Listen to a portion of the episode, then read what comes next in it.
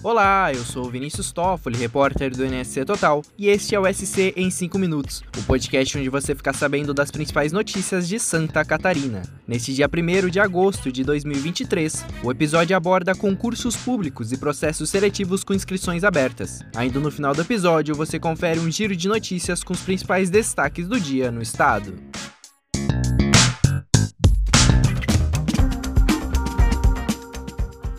Está sem emprego e procurando uma vaga? Chegou a sua hora. Santa Catarina está com diversos concursos públicos e processos seletivos com inscrições abertas neste mês de agosto. Há oportunidades em todas as regiões do estado, em diversas áreas e níveis, e os salários podem passar de até 16 mil reais. Também há inscrições abertas para aulas nos setores de artesanato, costura, pintura e tecnologia. O repórter Lucas Keller, do NSC Total, chega com mais informações sobre vagas em cursos e oficinas profissionalizantes.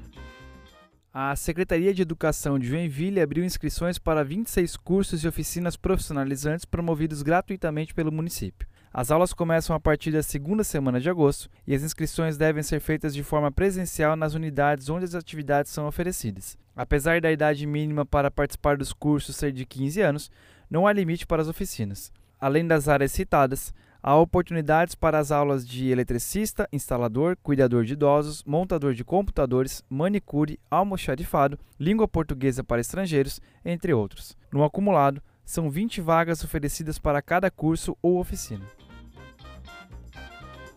Todas as informações sobre local, cidade, cargo, salário, prazo de inscrição e edital você confere completo lá no NSC Total. Não vai perder, hein?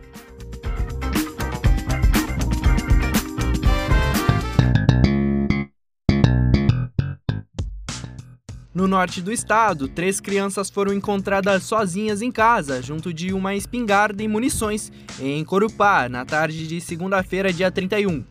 De acordo com a Polícia Militar de Jaraguá do Sul, os pequenos têm idade de 5, 9 e 10 anos, e um deles é uma criança com deficiência.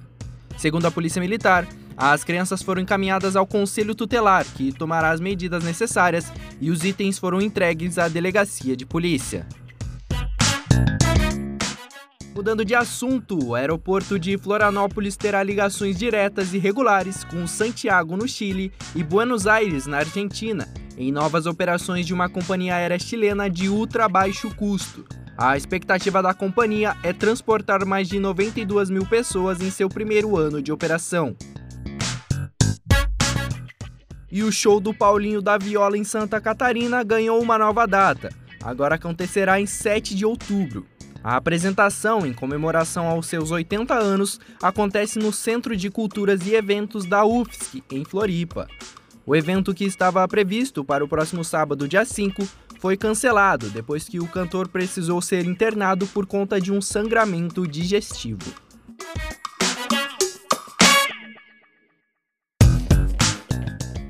Bom, esse foi o SC em 5 minutos, o podcast do NSC Total, publicado de segunda a sexta.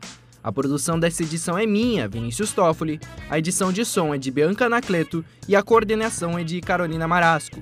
Acompanhe essas e outras notícias no nsctotal.com.br. Até a próxima!